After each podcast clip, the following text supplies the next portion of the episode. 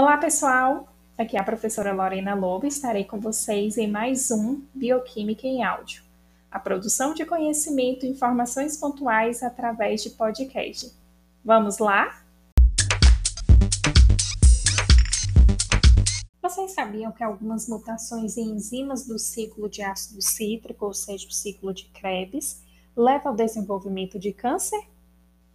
Quando os mecanismos da regulação de uma via, como o ciclo do ácido cítrico, são afetados por uma perturbação metabólica importante, o resultado pode ser uma doença grave, assim como o câncer.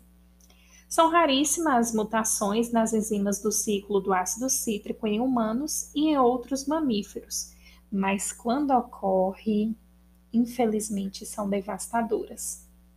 Defeitos genéticos no gene da fumarase levam a tumores no músculo liso, Outro exemplo é nos rins. Mutações do succinato desidrogenase leva a tumores na glândula suprarrenal.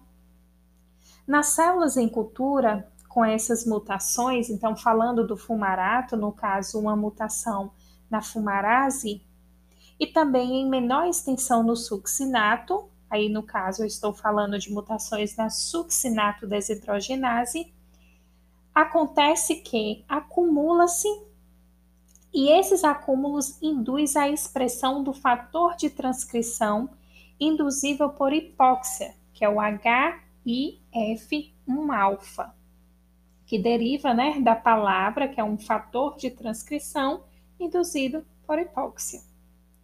O mecanismo que leva à formação do tumor pode ser a geração de um estado de uma pseudohipóxia, nas células com essas mutações ocorre maior expressão do gene normalmente regulado por esse fator de indução, né, que é o HIF1-alfa.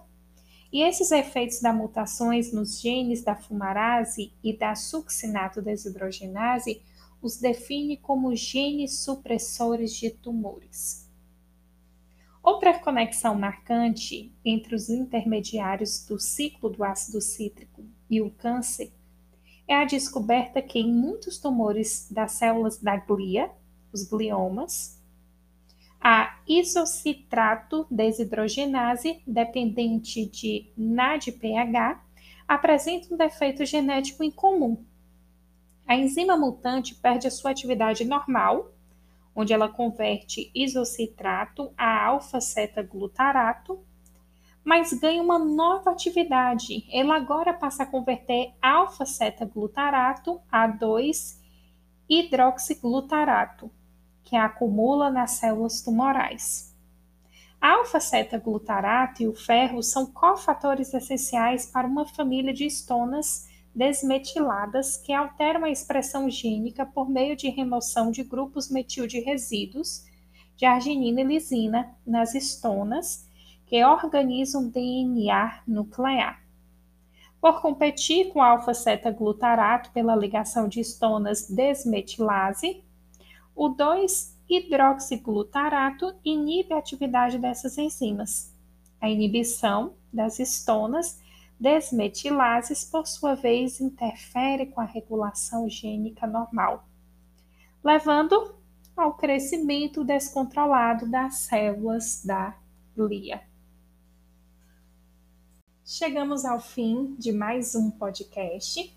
Espero que vocês tenham gostado de todo esse conteúdo em forma de áudio.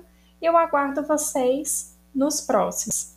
Bons estudos, até breve, pessoal!